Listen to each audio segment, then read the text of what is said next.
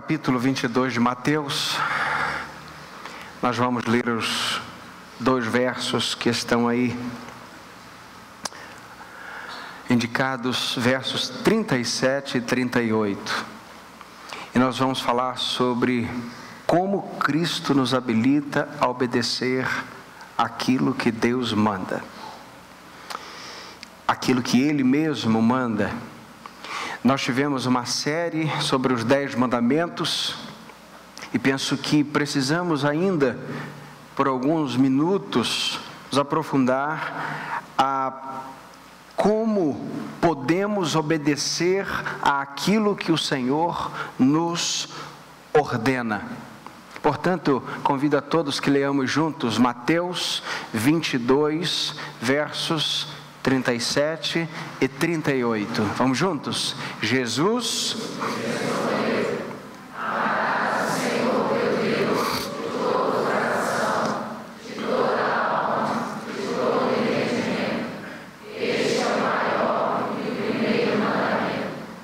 Este é o maior e o primeiro mandamento.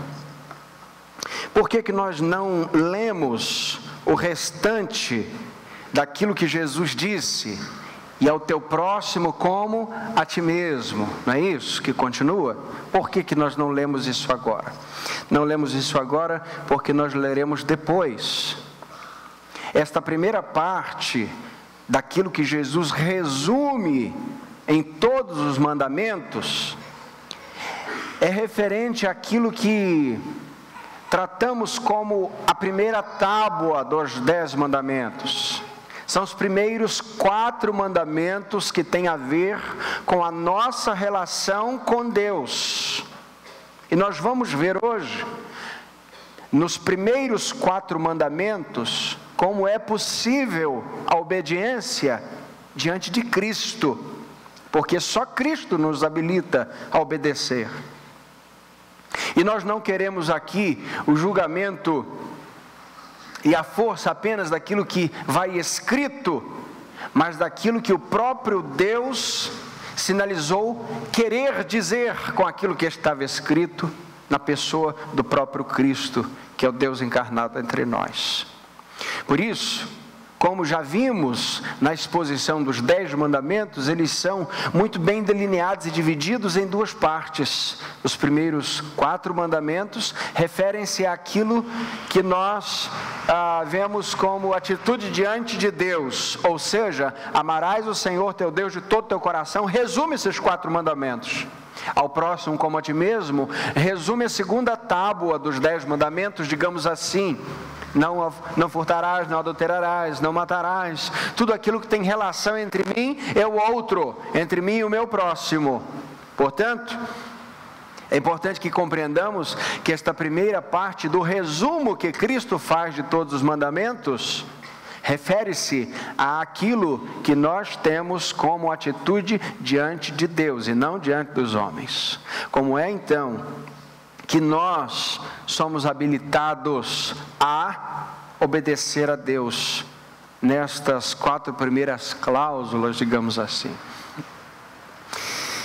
Na introdução da série dos Dez Mandamentos, nós fizemos, nós encerramos a mensagem fazendo um paralelo entre o Sinai e o Calvário. Quantos lembram? Quero apenas trazer isso à memória para que aquela conclusão sirva de introdução para agora para que a gente compreenda em que solo nós estamos pisando, que nós não estamos levando em conta somente o Sinai, mas também o poder do sangue de Cristo que foi derramado no Calvário por nós. Por exemplo, no Sinai, Moisés sobe e o povo espera o resultado. No Calvário, Cristo sobe e mostra o resultado de sua morte. Há uma diferença. No Sinai, Deus falou, ou melhor, Deus vaza as pedras com as suas próprias mãos para escrever os seus mandamentos, mas na cruz, lá no Calvário, ele vai ferir o seu próprio filho. Ele vai ferir não uma pedra, mas ele vai ferir o próprio filho por nós. No Sinai, Deus baixa densas trevas quando fala com Moisés No Calvário, Deus faz com que a terra inteira seja coberta de trevas às três horas da tarde, quando o seu filho, Cristo Jesus, morre no Sinai, Deus faz o monte fumegar, mas no Calvário, Deus treme as rochas e as rochas se partem, os sepulcros se abrem e as rochas ah, e os mortos se, eh, são ressuscitados. Alguns mortos, nós vemos isso em Mateus capítulo 27, verso 51. Quando olhamos para o Sinai, nós vemos que fomos condenados, porque ninguém consegue obedecer às tábuas do Sinai o tempo todo. Ninguém consegue obedecer às mais de 600 leis mosaicas. Então, quando olhamos para essa lei, somos condenados, mas quando nós olhamos para o Calvário, nós vemos que Cristo veio nos absolver daquilo que a lei nos condenava. Quando nós olhamos para o Sinai, nós vemos Deus falando com Moisés, mas quando nós olhamos para o Calvário, vemos Deus falando conosco através do seu Filho Jesus. Lembrando de Hebreus capítulo, capítulo 1, verso 1, no passado, Deus falou aos pais muitas vezes de muitas maneiras, mas nos últimos dias Ele nos falou pelo Filho, Ele nos falou pelo Filho, perceba. Na antiga aliança Deus fala, na nova aliança Deus fala também. Não há registro na história humana de um Deus que fala com seu povo, de um Deus que se compadece do seu povo. Em todos os momentos da história, os deuses estão sempre ah, pedindo sacrifícios do povo de alguma forma e nunca dão nada o nosso Deus é o único que para o sistema de sacrifícios e dá o seu próprio filho para parar com a matança dos sacrifícios. E ele se dá, ele dá a si mesmo. Bem, diante disso, a gente precisa mais uma vez sobrevoar, ainda que panoramicamente, os quatro primeiros mandamentos para perceber como Cristo nos habilita a cumpri-los para a glória de Deus Pai. O primeiro mandamento é este. Leia comigo Êxodo capítulo 20, versos 2 e 3. Eu sou o Senhor teu Deus que te tirou.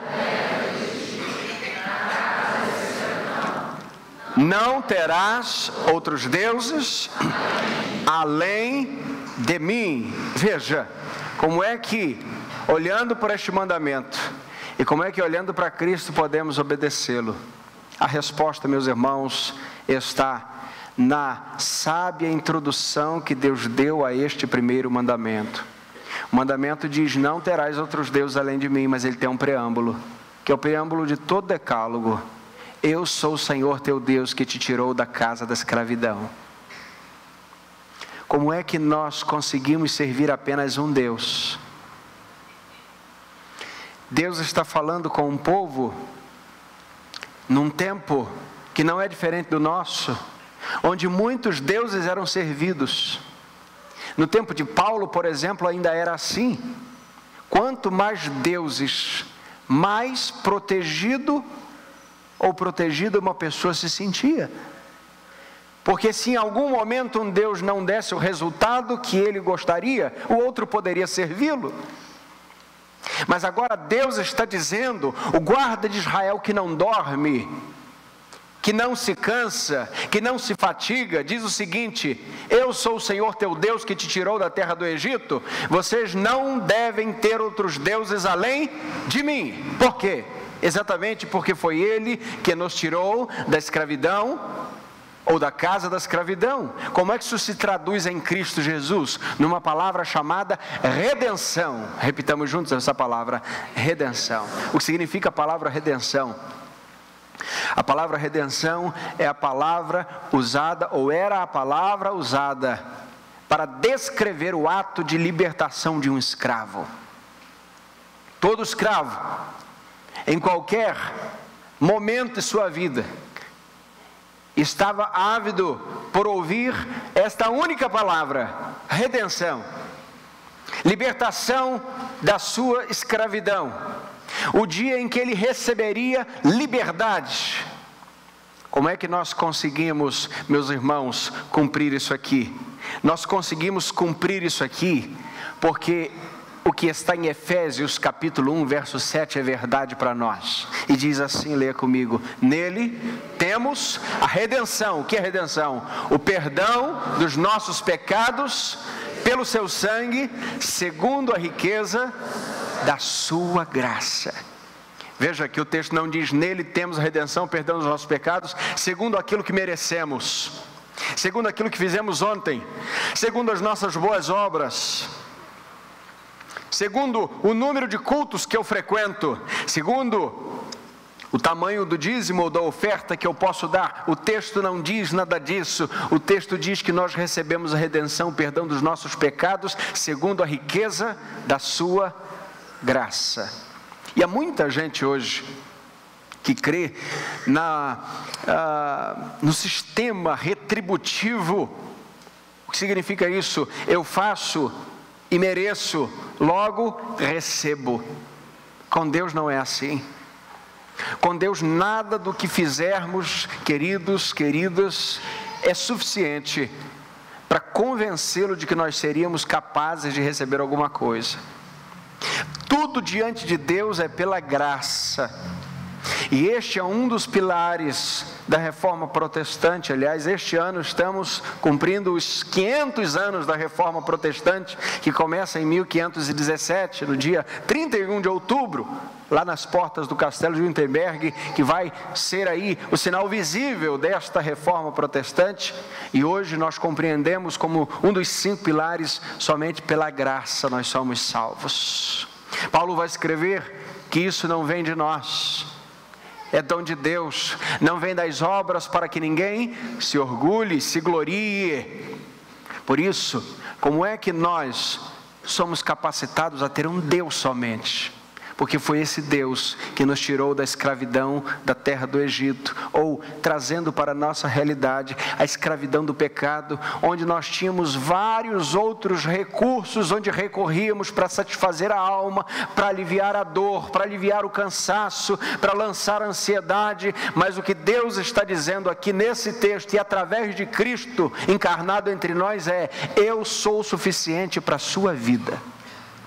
Essa é a mensagem de Deus. E Cristo nos habilita a isso, porque nele nós temos a redenção dos nossos pecados. E quem tem Deus não precisa de plano B. Quem serve a Cristo não precisa ter uma carta na manga, porque vai que Deus está dormindo. Não precisa disso, porque o nosso Deus não se cansa, logo não dorme. Ele não se fatiga, como nós vamos ver. E aqui, meus irmãos, nós precisamos compreender que todo ser humano, isso é básico no Evangelho, todo ser humano está numa dívida profunda com Deus. Não tem ninguém em crédito com Deus. Não há ninguém que acumule diante do Senhor tantos créditos por aquilo que tanto fez. Absolutamente. O homem sem Deus, por melhor que pareça, ainda está completamente separado da glória de Deus. O homem sem Deus, ainda que seja ou que pareça o melhor entre os homens, não pode fazer nada para merecer algo de Deus. O que o vale é a graça do Senhor, através de Jesus. E aí, o que é não ter outros deuses além do verdadeiro Deus? É servir somente a Ele é saber que quando você sai daqui, recebe, vamos dizer, é, segundo o, alguns gostam de dizer, recebe uma oração, recebe uma palavra, não é? Muitos dizem que sai assim mais leve, mais limpo, mais esse linguajar, digamos assim, circunstancial, de que você foi aliviado de alguma maneira de uma semana pesada, de uma carga negativa. Isso não é evangélico. Apesar de o momento em que nós somos igreja, no momento em que nós oramos, isso conferir a nós alegria abundante, isso é uma benção. Mas o fato de recebermos isso não é aquele pelo qual estamos aqui, mas pela razão de quem nos trouxe aqui, nos salvou antes de chegarmos aqui.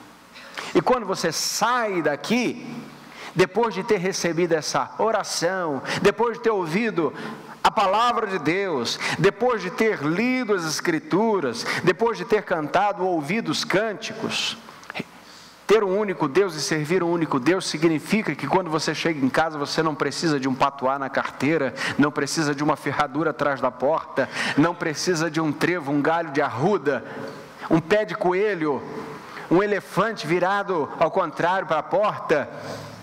Não precisa de um calendário religioso, não precisa de mais o que? Não precisa de sincretismo nenhum, porque o sangue de Cristo é suficiente. Cristo é suficiente. Por quê? Porque Ele nos tirou da casa da escravidão. E tudo aquilo que está fora da presença de Deus é escravidão. Mas Cristo vem, entra na escravidão e nos traz a redenção pelo seu sangue. Por isso servimos um único Deus, um Deus só. O que para tantos parece pouco, mas que para os crentes é completamente mais que suficiente. Daniel, o profeta do Antigo Testamento, vai dizer que aquele povo que conhece o seu Deus será um povo forte. O povo que conhece o seu Deus será um povo forte.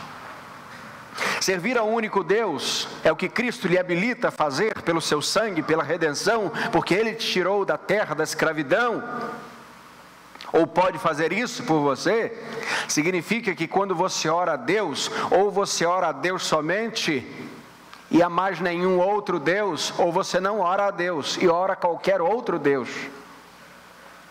Por quê? Porque a oração ao único Deus é suficiente.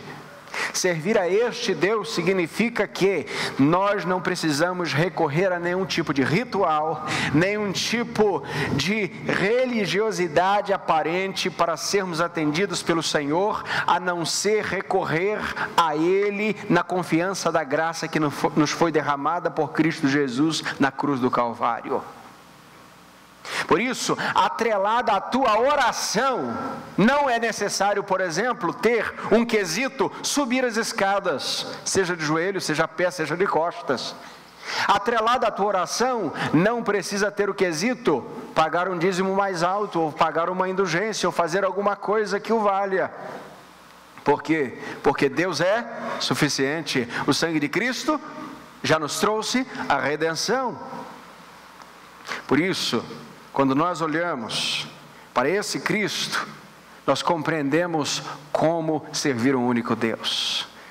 O segundo mandamento diz assim: Não farás para ti imagem esculpida, nem figura alguma do que há em cima no céu, nem embaixo na terra, ou nas águas, debaixo da terra o mandamento continua, mas vamos fazer essa parte resumida para que a gente compreenda como é que Deus se torna suficiente em Cristo a ponto de não precisarmos fazer imagens para nós.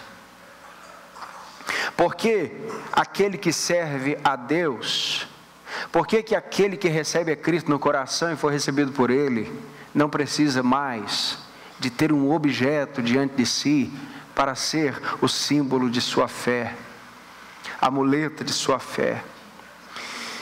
Em João capítulo 1, verso 14, diz que o Verbo se fez carne e habitou entre nós, pleno de graça e de verdade. E vimos a sua glória, como a glória do unigênito do Pai. Agora vamos repetir: o Verbo se fez carne. Mais uma vez, o Verbo se fez carne. O que é isso? Deus se tornou visível entre os homens. Deus, o Filho, deixa a sua glória e desce para mostrar aos homens que o Deus do céu, o Altíssimo, é amor, é graça e embora Deus seja Espírito, como diz João capítulo 4, verso 24, Deus é espírito e é necessário que aqueles que o adorem, o adorem, o adoram, o adorem em espírito e em verdade. Jesus disse isso para a mulher samaritana. Mas Deus derrama sobre a humanidade a visibilidade dessa graça que é o Verbo encarnado. E ele não vem em outro material, senão em carne e osso, que sabe o que é doer, sabe o que é sentir as nossas dores, sabe o que é chorar, porque em João capítulo 11, verso 35 diz que Jesus chorou. Sabe que é ter cansaço, porque quando ele entra no barco, ele dorme fatigado de cansaço sabe que é ser traído, porque no Getsemane, depois do tempo de oração, Judas chega e o trai com um beijo. Sabe o que é ser vítima da religiosidade aparente, porque são os religiosos que o levam para a cruz, e é claro, essa é a parte visível da obra, embora o próprio Pai o tenha moído na cruz. Perceba que este Deus que não tinha que nos mostrar absolutamente nada, se tornou visível através de Jesus Cristo. Colossenses capítulo 1, verso 15 vai dizer que ele é a imagem do Deus invisível. Quem olha para Cristo tem a seguinte percepção: se eu tenho Cristo, eu não preciso de imagem alguma na minha vida. Porque eu compreendo Cristo como a imagem do Deus invisível. E veja, é Cristo, não é a imagem de Cristo, compreendeu? Porque ser devoto a Cristo não é ter uma estatueta de Cristo, é ser templo do Espírito de Cristo. Gente viva que anda, mas que leva consigo uma parte de Deus, que leva a essência de Deus, que carrega consigo o Espírito Santo de Deus. Quando a gente lê o Salmo 115, a gente percebe de onde Jesus nos tirou. Veja o que diz o Salmo 115, leia comigo o verso 4. Os ídolos deles são prata e ouro, obras das mãos do homem. Tem boca, mas não fala. Tem olhos, mas não veem. Tem ouvidos, mas não ouvem. Tem nariz, mas não cheiram. Tem mãos, mas não apalpam. Tem pés, mas não andam.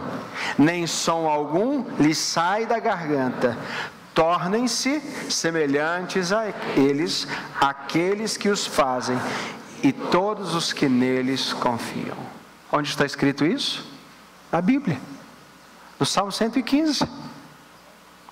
Não é num livro inventado pelos homens, é na palavra de Deus.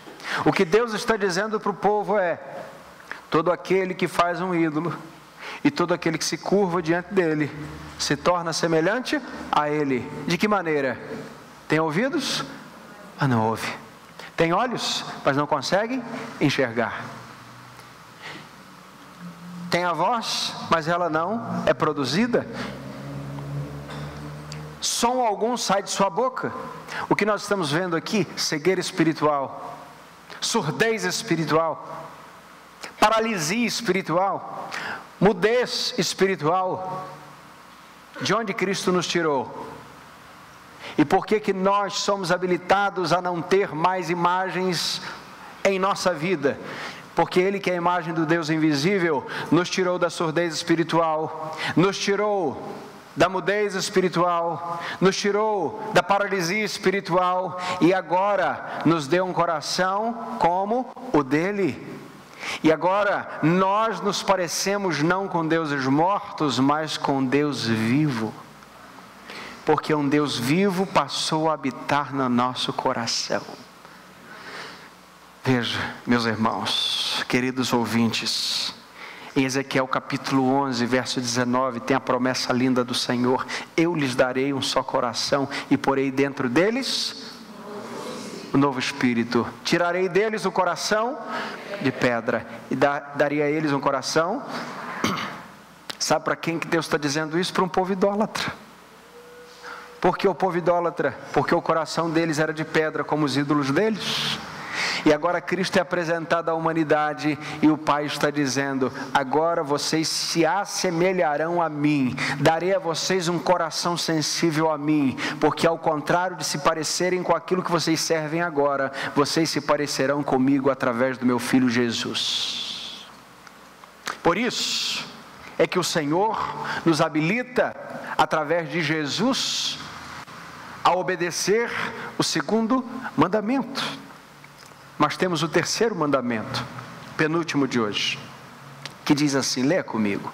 Não tomarás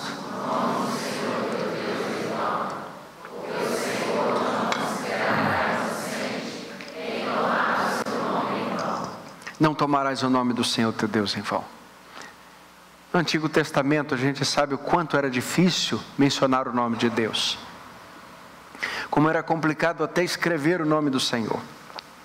Como o temor estava ah, presente na vida daqueles que escreviam a palavra.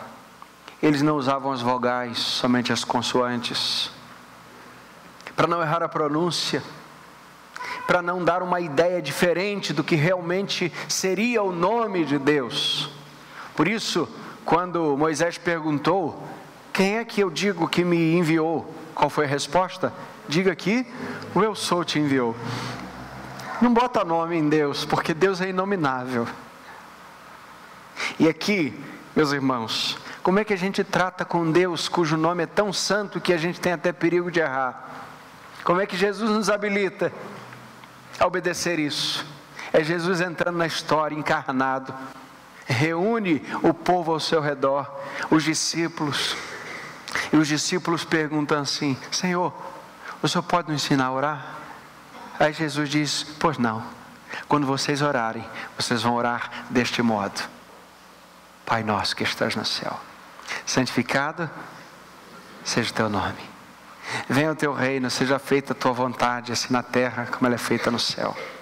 O pão nosso de cada dia nos dá hoje. Perdoa as nossas ofensas, assim como temos perdoado a quem nos tem ofendido. Não nos deixeis cair em tentação, mas livrai-nos do mal. Porque teu é o reino, o poder e a glória para sempre. Como é que começa a oração? Pai nosso. Como é que a gente chama a Deus? Será que vamos ter o risco de tomar esse nome em vão? E Jesus resolve isso para a gente dizendo: quando vocês são adotados pelo Pai como filhos, vocês estão em meu nome habilitados a chamá-lo de Pai. Coisa linda. Quem é um cristão? O que é um crente em Jesus? É aquele que recebeu o privilégio de chamar Deus de Pai. E aquela velha história de que todos são filhos de Deus, a gente sabe que isso não procede. A Bíblia diz que todos quanto, quantos receberam o poder, todos quantos creram, receberam o poder de serem chamados filhos de Deus. Por isso todos nascemos como criaturas mas só nos tornamos filhos de Deus por causa da adoção que em Cristo Jesus recebemos e assim podemos chamar Deus de Pai. Então, diante desse nome e, di e, diante dessa autoridade, que é a autoridade do nome de Jesus, preste bem atenção a possibilidade de tomar o nome de Deus em vão vai se esvaindo, porque nós recebemos a autoridade e a autorização do nome de Jesus para tratar com o Senhor nosso Deus. E orar em nome de Jesus não é simplesmente no final da sua oração dizer em nome de Jesus, amém.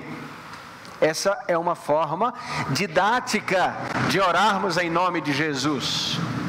Mas orar em nome de Jesus não é somente no final da oração trazer essa fórmula verbal. Orar em nome de Jesus é crer que você só pode acessar a presença do Pai por causa da autorização que Jesus lhe deu para se apresentar a Ele em oração. Então, quando você se apresenta ao Pai, você não vai dizer somente em nome de Jesus, mas você chega na atitude deste nome. Pai, não é pelo meu mérito, mas é pelos méritos de Jesus que me ponho diante de ti a orar. Então você pode orar com ousadia, como diz Hebreus. Compreende?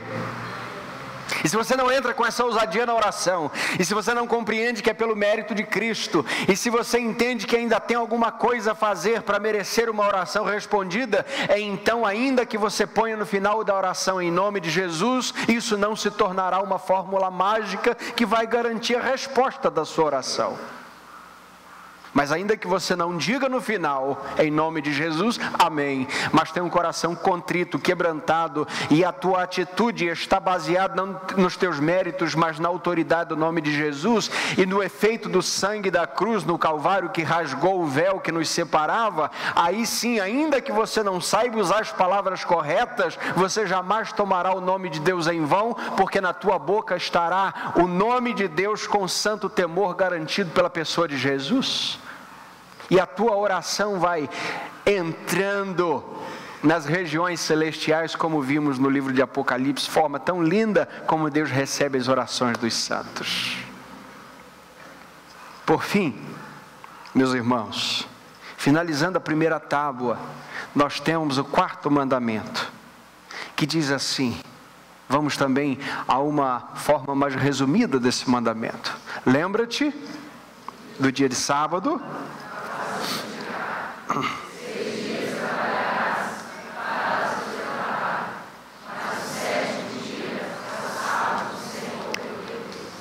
nós falamos, e que hoje não vem ao caso aprofundar, mas nós falamos que o sábado do Antigo Testamento representa-se na nova aliança com o dia de domingo, onde Cristo ressuscitou no domingo, onde Cristo apareceu mais de uma vez aos discípulos no domingo, onde a igreja se reunia, a igreja cristã primitiva, no domingo, onde Cristo apareceu pela última vez de forma a revelar algo a alguém, no final do primeiro século, a João na ilha de Pátimos, e foi num domingo.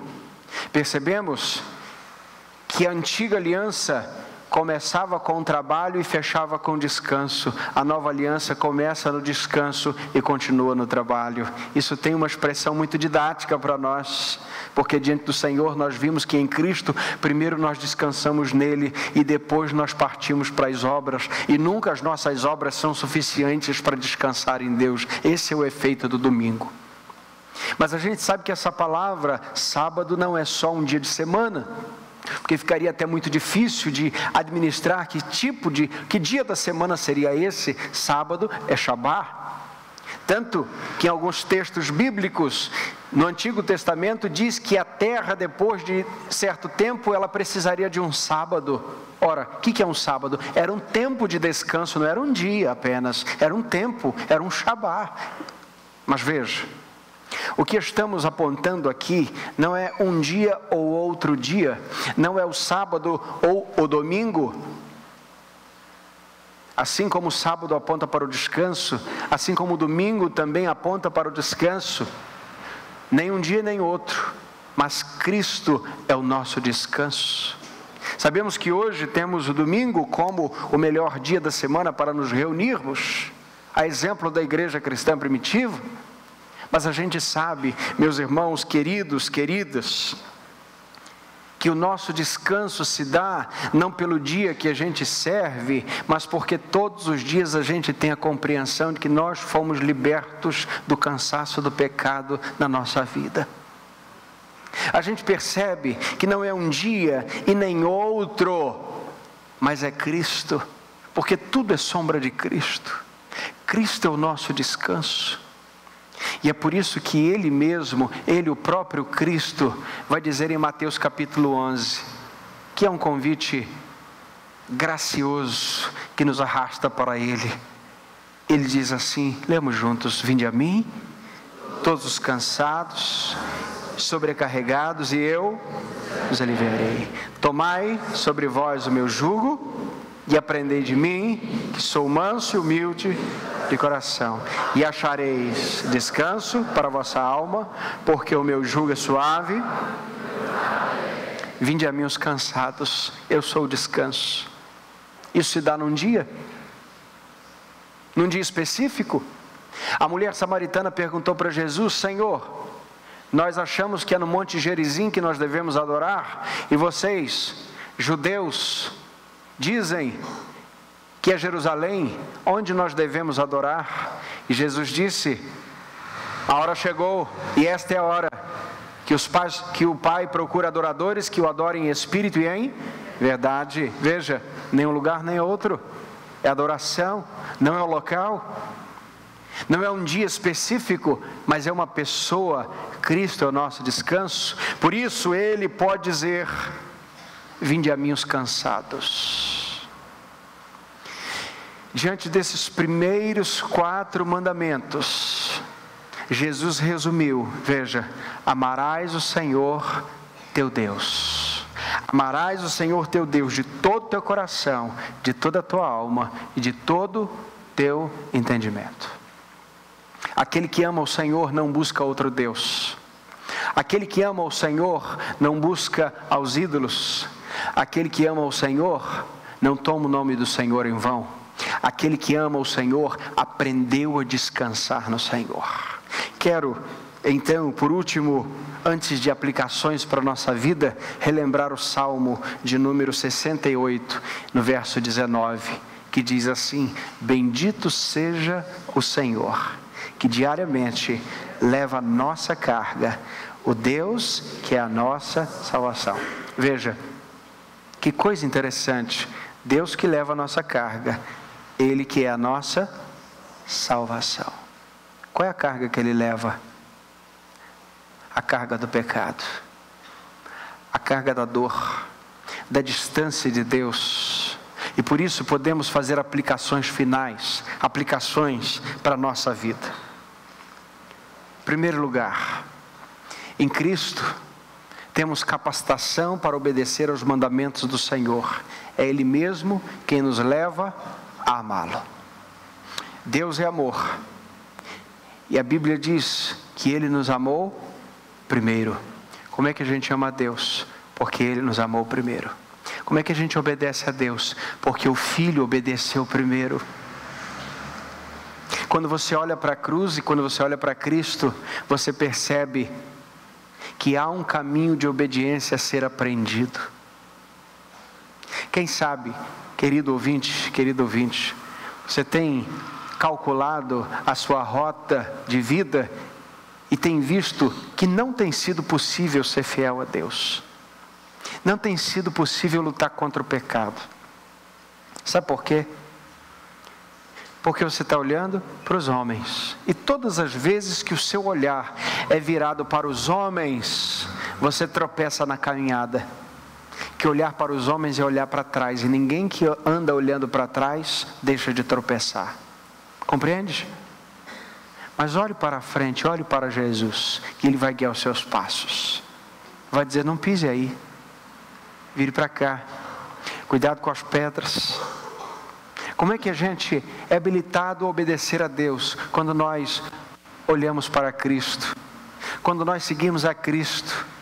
Cristo que foi obediente em todas as coisas, que nos ensinou o caminho e o padrão da obediência, aplicação para a vida. É Cristo que nos ensina a obedecer. Pastor, então quero obedecer ao Senhor. Ninguém consegue fazer isso sem antes passar pela pessoa de Cristo sem antes se tornar o servo de Cristo.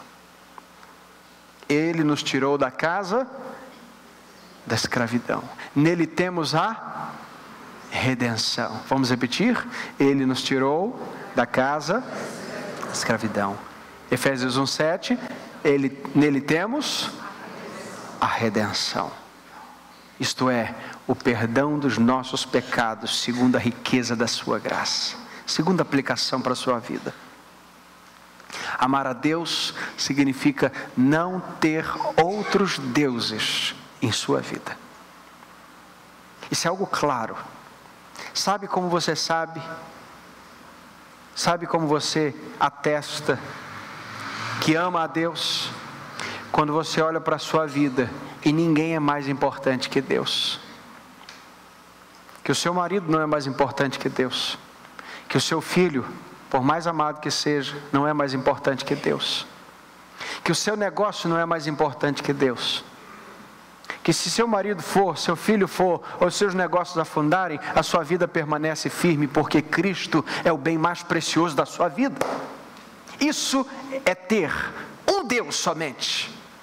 Isso é não ter outros deuses além do verdadeiro Deus. Por isso, amar a Deus significa não ter outros deuses. E eu posso inverter a sentença que é igualmente verdadeira. Não ter outros deuses significa amar a Deus de todo o teu coração, de toda a tua alma, de toda a tua força. Amar a Deus não por religiosidade, vir à igreja não porque deu a hora, não porque é domingo, mas porque esse é o povo que você pertence. Não porque quando você chega aqui você recebe uma oração como se você fosse receber por aí qualquer coisa que o valha ou algum similar religioso para sair daqui mais leve com a aura positiva, absolutamente. Aqui a gente não acha isso. Aqui a gente acha a gente pecadora, lavada e remida pelo sangue do Cordeiro, que acorda na segunda-feira, sabendo que vai chegar até o próximo domingo, porque Cristo está sobre ele e este Cristo o ensina a ter um Deus somente. Terceira aplicação. Quando mencionar o nome de Deus, tenha respeito profundo, tenha também gratidão. Você só pode chamá-lo de Pai por causa de Jesus. Cuidado quando falar o nome de Deus. Não coloque o nome de Deus nas suas falcatruas. Não foi Deus que me falou. Falou nada. Falou nada. Você que quis e fez. Não orei, Deus falou. Orou quanto tempo? Tem que ter cuidado, meus irmãos. Cuidado também para não ouvir qualquer coisa, qualquer bobagem de qualquer gente, qualquer pessoa que diz o seguinte: ó, Deus não falou que você tem que fazer isso. Opa, se Deus falou que eu tenho que fazer alguma coisa, então ele tem que falar comigo também. Que Deus não usa pombo correio. Agora, se algo que alguém disse já confere com algo que Deus já tem lhe ministrado, outra coisa. Quando mencionar o nome de Deus, tenha respeito, mas tenha gratidão também, porque foi por Jesus que nós podemos chamá-lo de Pai. Última aplicação para a nossa vida. Se você sente um cansaço que o sono não resolve, uma fadiga que as férias não aliviam, uma tristeza que a conversa com amigos também não alivia. E uma ansiedade que os remédios não diminuem. Então você precisa de Jesus. Vou repetir. Se a terapia não resolve, se o remédio não resolve, se o descanso não resolve, se as férias não resolvem, se o dia de folga não resolve, se um jantar à luz de velas não resolve, se nada resolve, Jesus resolve. Você está precisando de Jesus. O que queremos dizer com isso? O cansaço da alma só encontra descanso em Jesus. Mas em nada. Nem na religião, nem nos ritos, nem em processos humanos, nem no ombro amigo, nem no abraço do cônjuge nem no aconselhamento pastoral, nada. A alma só descansa quando se encontra com Jesus. Pastor, estou assim. Você precisa de Jesus. Pastor, já tentei de tudo, não deu certo. Você precisa de Jesus. E Jesus nos enviou o seu Espírito, e o Espírito de Jesus está entre nós hoje aqui, falando teu coração e fazendo com que tudo que eu estou lhe dizendo gere um arrependimento profundo na sua alma, no seu coração. Porque quando você olha para Jesus, você olha para todo pecado dizendo não vale a pena. Quando você olha para Jesus, você percebe que é Jesus a maior preciosidade de sua vida.